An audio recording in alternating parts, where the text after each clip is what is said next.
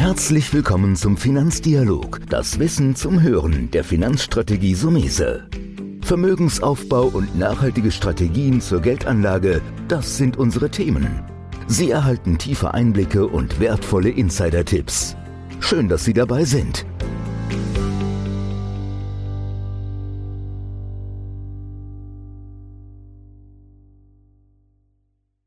Zinspapiere. Sind die heute noch interessant? Heute bei mir im Podcast Alexander Froschauer von AXA. Herr Froschauer ist Leiter Fixed Income bei AXA Investment Managers in Deutschland. Erstmal vielen Dank, dass Sie sich die Zeit nehmen. Vielen Dank für die Einladung. Ja, wir tun ja hier im Podcast immer so ein bisschen verschiedene Themen beleuchten. Und heute habe ich mich mal auf das Thema Zinsanlagen, sprich Fixed Income ist ja eher das amerikanische. Ja. Einem Anleger, den ich betreue, würde ich sagen, wir reden über Zinspapiere. Und das mhm. ist auch das, was ich mit Ihnen heute machen will. Sehr ähm, gerne. Die einen würden sagen, Zinspapiere sind uninteressant, weil sie keine Zinsen mehr bringen und du musst nur in Aktien gehen. Und dann sagen die anderen wieder, geh bloß nicht in Aktien, weil die schwanken so stark. Wie sehen Sie das generell, auch ein bisschen bezogen auf Zinspapiere? Ähm, ja, ich habe ähm, hab wirklich großes Verständnis, äh, wenn sich Anleger irgendwie eigentlich nicht erst heute, sondern eigentlich schon vor Jahren wahrscheinlich äh, äh, mit Kopfschüttelnd abgewendet haben von Zinspapieren, eben aufgrund dessen, dass die im historischen Vergleich jetzt auch so dermaßen tief rentieren und zum Teil negativ auch rentieren, was, glaube ich, auf den ersten und möglicherweise auch auf den zweiten Blick oft sehr schwierig ist, da einen Sinn darin zu erkennen. Die Thematik ist allerdings eine andere, dass natürlich, wenn immer Sie mit institutionellen Kunden zu tun haben und wenn Sie dann so Dinge sehen wie Risikostreuung, dann, und, und Sie müssen mit, mit anvertrautem Geld arbeiten, dann ist natürlich ein Thema immer auch Sicherheit der Anlage. Und äh, Anleihen bieten halt genau diesen Effekt, sowohl im Einzelpapier als auch in der Streuung des Gesamtportfolios, dass sie eben einen großen Teil an Sicherheit hineinbringen ins Portfolio. Dass sie sagen, das Geld, das wir heute investieren, dass sie das dann zumindest eben in fünf oder zehn Jahren nach menschlichem Ermessen auch wieder zurückbekommen. Das heißt, für viele Anleger ist es gar keine Frage, ob sie aus diesem Markt komplett rausgehen können oder ob sie komplett in Aktien gehen können, sondern die müssen weiterhin eine Mischung finden aus allen Anlageklassen und da gehören Anleihen weiterhin unumstritten dazu, mhm. selbst bei diesen, bei diesen geringen Verzinsungen. Mhm. Da, da, bin ich bei Ihnen. Also ich komme ja auch mhm. ein bisschen aus Portfoliotheorie und wir setzen ja auch Investmentfonds von euch ein. Und ich mhm. würde sagen, so im März, April war ich schon dankbar, dass ich auch in meinen Portfolios Zinspapiere hatte. Dann haben Sie ja quasi das bestätigt, was ich auch von meiner täglichen Praxis versuche. Also du musst im Grunde A wieder, ich versuche mal zusammenzufassen, ein bisschen gucken, was für ein Typ du bist. Dass du sagst, wenn, das Institutionelle, Sie meinen wahrscheinlich auch Pensionskassen, genau. Pensionsgelder. Versicherungen, Pensionskassen, alle, die eben mit anvertrauten Geldern arbeiten und die natürlich auch Regularien unterliegen. Auch das darf man nicht unterschätzen. Dass sie einfach auch, vom, vom regularischen Vorgaben her oder vom Risikokennzahlen, die ihnen die Anlagerichtlinien vorgeben, auch da einfach einen gewissen Teil des Vermögens auch weiterhin in, in, in Fixed-Income-Papieren, also in, in festverzinslichen Wertpapieren investieren müssen. Mhm. Ja, da bin ich bei Ihnen. Wie gesagt, ich sehe das ja aus der strategischen Allokation heraus. Wir haben ja weniger bei den Privatkunden solche Vorgaben, die mhm im Insti-Bereich. Das kenne ich natürlich, wie Sie auch gesagt haben. Jetzt bleiben wir mal ein bisschen darauf. Wenn ich jetzt ähm, eine Anleihe mir mal raussuchen will oder ein Wertpapier, worauf sollte ich achten bei der Auswahl von Anleihen?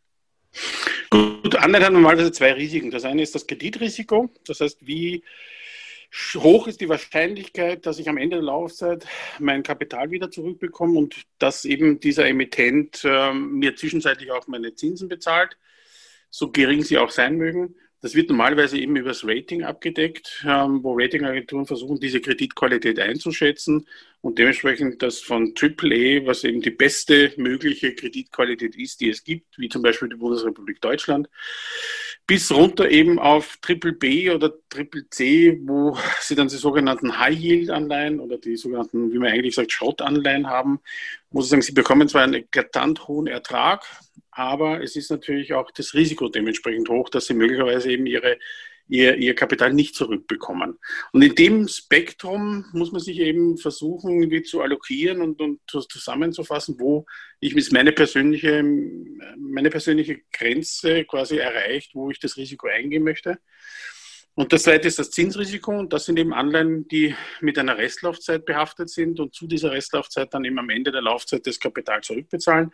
Und da kann ich mir aussuchen, will ich eine einjährige Anleihe, eine zehnjährige oder eine hundertjährige kaufen.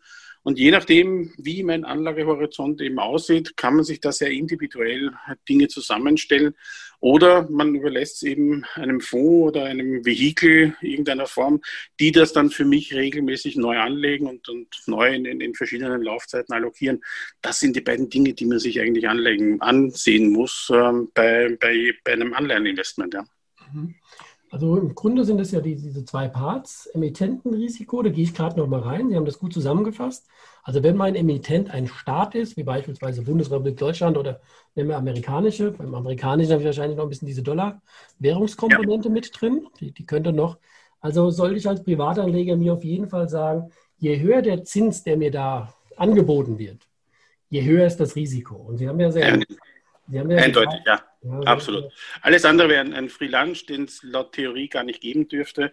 Wir sagen, es wird niemanden geben, der Ihnen einen überproportionalen Zins bezahlt, wenn er eigentlich Ihnen ein unterdurchschnittliches Risiko anbietet. Mhm. Das, muss, das hängt eins zu eins immer zusammen. Und Sie haben schon erwähnt, die Bundesrepublik Deutschland wird heutzutage als wahrscheinlich der beste Kreditqualität Emittent äh, angesehen, den es überhaupt gibt. Und das ist aber auch so, dass der im Moment, glaube ich, bis auf knapp 30 Jahre Laufzeit gar keine Zinsen bezahlt, sondern Zinsen bekommt mhm. dafür, dass, äh, dass sie seine Anleihen kaufen. Mhm. Ähm, dann haben wir ja das Thema High Yield, geht ja das ist ja das Thema Unternehmensanleihen. Und da haben wir ja. natürlich auch, ich sage jetzt mal, Unternehmen mit einer hohen Bonität. Ich meine, selbst eine Apple, die mhm. hat auch Anleihen draußen. Aber ja. wir haben natürlich auch, was Sie sagen, High Yield Schrottanleihen, die dann irgendwie mit 3, 4, 5 Prozent, kann man da, früher hätte man gesagt, dass diese High Yield auch mal 8, 9, 10 Prozent bieten.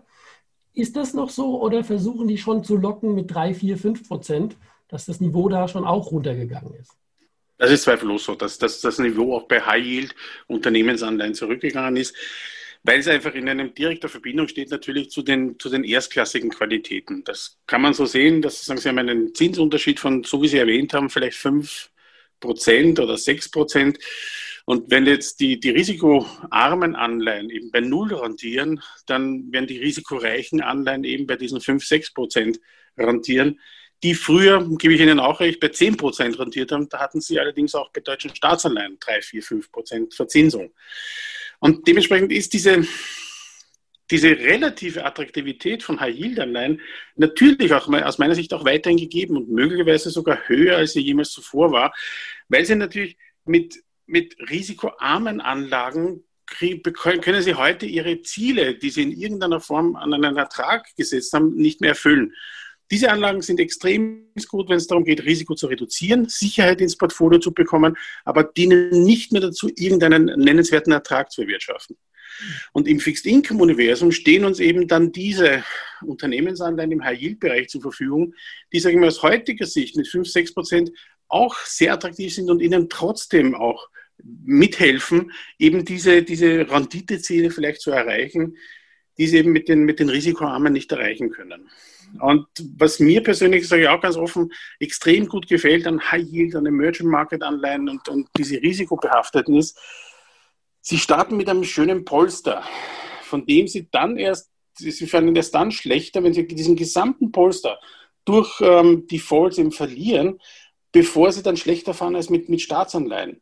Und diesen Polster, und das ist eben vielleicht auch der Vorteil, den Sie gegenüber Aktien zum Beispiel haben, Sie fangen mit Aktien am Tag X mit der Kursveränderung Gewinn oder Verlust an. Und mit Anleihen, die vielleicht ähnlich hohe Volatilitäten haben im High Yield, haben sie aber einen, einen Polster, der ihnen schon mal Verluste verzeiht und sie fahren immer noch nicht schlechter und verlieren auch noch gar kein Kapital. Das einfach nur zu bedenken eben dazu zu diesen Anlageklassen. Da komme ich natürlich jetzt so ein bisschen von der Beraterseite und Gerne. gebe den Zeigefinger nicht für Sie, Herr Froschauer, sondern jetzt für unsere Hörer. Ja. Ich will nicht aufpassen, wenn du als Privatanleger die eine einzige Anleihe raussuchst. Deswegen mache ich ja auch klassisch die, die Vorvermittlung. Ja?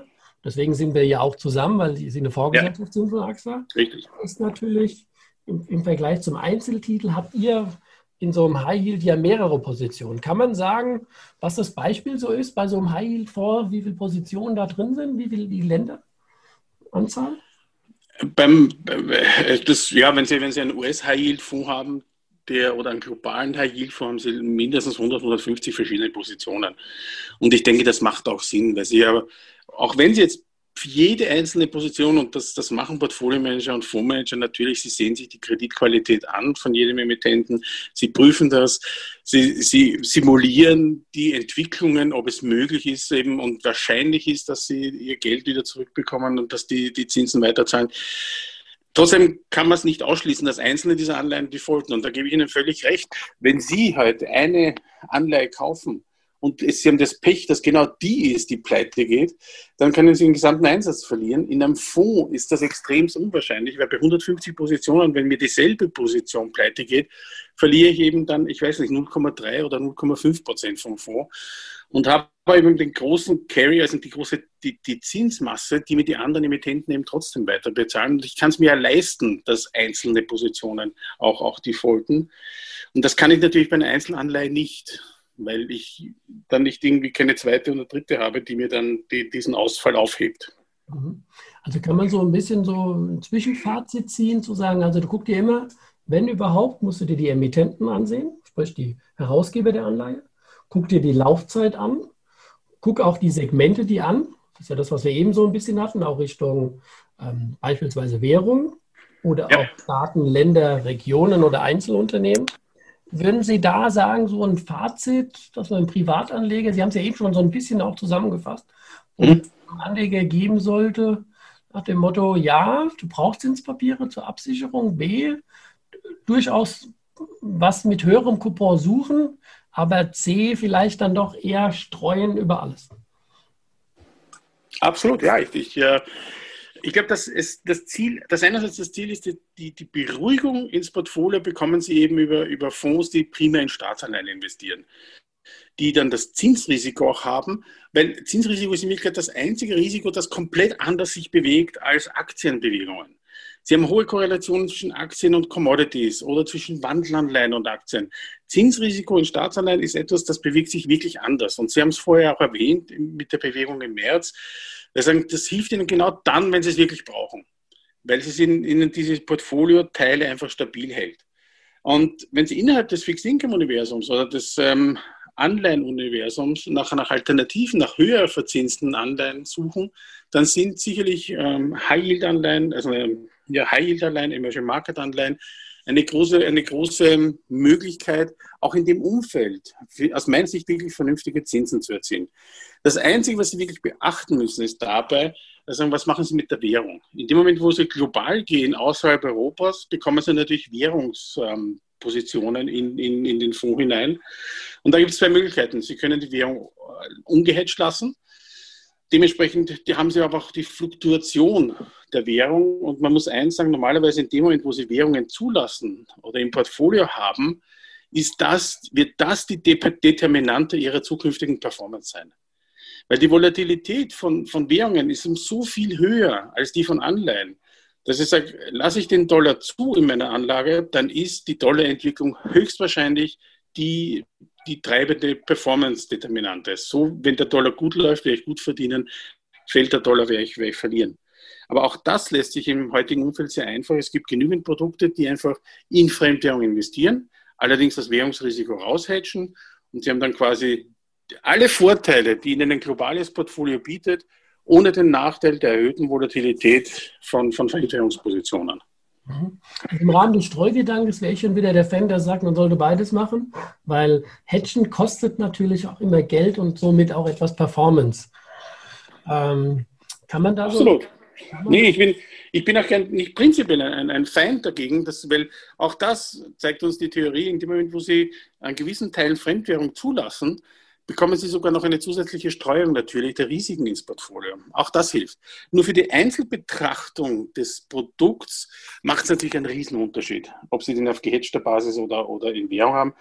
Aber wir haben es zum Beispiel schon gesagt, wenn Sie US-High betrachten, dann sehe ich zum Beispiel keinen Grund, da die Währung rauszuhatchen, weil Sie haben im High-Yield-Bereich schon eine gewisse Grundvolatilität. Und ich persönlich empfinde das so, wenn Sie sagen, Sie kaufen US-Aktien und hatchen dort nicht ab, dann benötigen Sie auch kein Hedge bei US High Yield zum Beispiel. So könnte man das analog, finde ich, ganz gut irgendwie Pi mal Daumen eben übersehen. Mhm. Ja, das ist doch nochmal eine interessante Beleuchtung des, des Renten- oder des Zinsmarktes, den wir uns jetzt so zusammen ein bisschen angeguckt haben, dass man auch mhm. das Thema Währungen sich Gedanken machen sollte, sei es als konservativer betrachtet, mit abgesichert oder ja. am, am Ende des Tages ist es natürlich so, und das ist auch meine Erfahrung draußen bei den Beratungen, geht es ja immer um die Frage, wie die Quoten sind. Ja, Sie haben es ja gedacht, so ein Institutioneller, der vielleicht, wenn überhaupt, 10% Aktien beimischen darf, das ist ja, ja Frage nach seinen Statuten, muss sich halt auch der entsprechende Privatanleger über, überlegen, wie er sich. Mhm. Haben Sie da oder kann man das überhaupt sagen, weil es doch individuell vom Mandanten abhängt, wo Sie sagen, naja, 5, 10, 15 Prozent High Yield oder ist es doch zu speziell, dass man es individuell im Einzelfall besprechen muss zur Beimischung? Also ich kann Ihnen genau sagen, die, die Entwicklung, die ich sehe, ist eindeutig die geht in diese Richtung. Genau die Größenordnung, die Sie auch genannt haben. Ich glaube, alles, was man unter 5% macht, können Sie sich eigentlich sparen. Das ist so homöopathisch, Sie empfinden es dann am Ende, das finden Sie am Ende des Tages nicht in der Performance wieder. Mein Gefühl ist, dass 10% ist möglicherweise im Moment für sehr viele so das Maximum, dass sie sich zutrauen. Und ich habe auch kein Problem damit zu sagen, man beginnt irgendwo, dass Sie sagen, beginnen Sie ruhig mit 5 Prozent Sehen Sie sich das Ganze ein Jahr an, fühlen Sie sich damit wohl, dann erhöhen Sie es auf 10 Prozent. Ich glaube persönlich, ich habe überhaupt kein Problem damit, dass sagen ein 15-Prozent-Anteil, den finde ich durchaus möglich. Man muss aber auch sagen, dass viele Guidelines und, und, und viele ähm, regulatorische Größenordnungen verhindern auch größere Anteile. Und man muss sagen, in dem Fall hat möglicherweise wirklich ein Privatkunde in einem der wenigen Fälle auch einen Vorteil gegenüber institutionellen Kunden, weil er diese Restriktionen nicht hat. Weil, er, weil er einfach nur nach seiner persönlichen ähm, Risikogrenze gehen muss. Und ähm, ich glaube, was auch gilt, ist, je jünger sie sind, desto mehr Risiko können sie eingehen und, und eben je älter sie werden, desto tendenziell schraubt man das Risiko einfach Schritt für Schritt zurück. Und ähm, von der Seite her ich, passt das sehr gut, auch diesen diesen äh, High-Yield-Anteil eben in, dieses, in diesen Risikoteil hineinzupacken. Und ähm, als möglicherweise eben auch als vielleicht ein bisschen abgeschwächte Form von einem Aktieninvestment zu sehen. Und vielleicht hilft das auch Kunden zu sehen, dass sie wenn sie mit diesem, mit der Volatilität von High Yield gut umgehen können und sie fühlen sich damit wohl in, in, in, den, in ihrem Portfolio, dann können sie vielleicht auch den Aktienanteil dementsprechend anpassen und erhöhen. Ich glaube persönlich, es ist etwas, das Ihnen niemand Wirklichkeit am Ende des Tages vorgeben kann. Wir haben, so wie Sie auch sagen, wir haben als Berater die Möglichkeit, Tendenzen vorzugeben, sehen aus unserer Erfahrung, was richtig ist oder was für andere gewirkt hat und, und gut funktioniert hat. Aber am Ende des Tages ist es zweifellos aus meiner Sicht eine persönliche Entscheidung. Hm. Ich würde sagen, das ist doch ein perfektes Schlusswort. Ja? Okay. Dann bleibt mir nur zu sagen, vielen Dank und hoffentlich mal wieder, ich weiß nicht, ob bevor Kongress Mannheim stattfindet, das ist ja die größte Messe für mhm. Finanzanlagevermittler im Investmentbereich. Vielleicht äh, treffen wir uns dort, falls es stattfindet. Ansonsten, Sehr gerne, wenn so etwas wieder mal stattfindet. ja. wieder stattfindet. Ansonsten sage ich tausend Dank, dass Sie dabei waren. Ich danke für die Einladung. Mich sehr gefreut. Bis zum nächsten Mal. Auf Wiedersehen. Das war der Finanzdialog, das Wissen zum Hören der Finanzstrategie Sumese. Natürlich ist dieser Podcast keine Anlageempfehlung, denn jede Anlageentscheidung muss individuell getroffen werden. Idealerweise ist sie Teil einer ganzheitlichen Strategie, die exakt zu Ihnen passt. Dazu müssten wir uns persönlich kennenlernen. Besuchen Sie uns auf sumese.de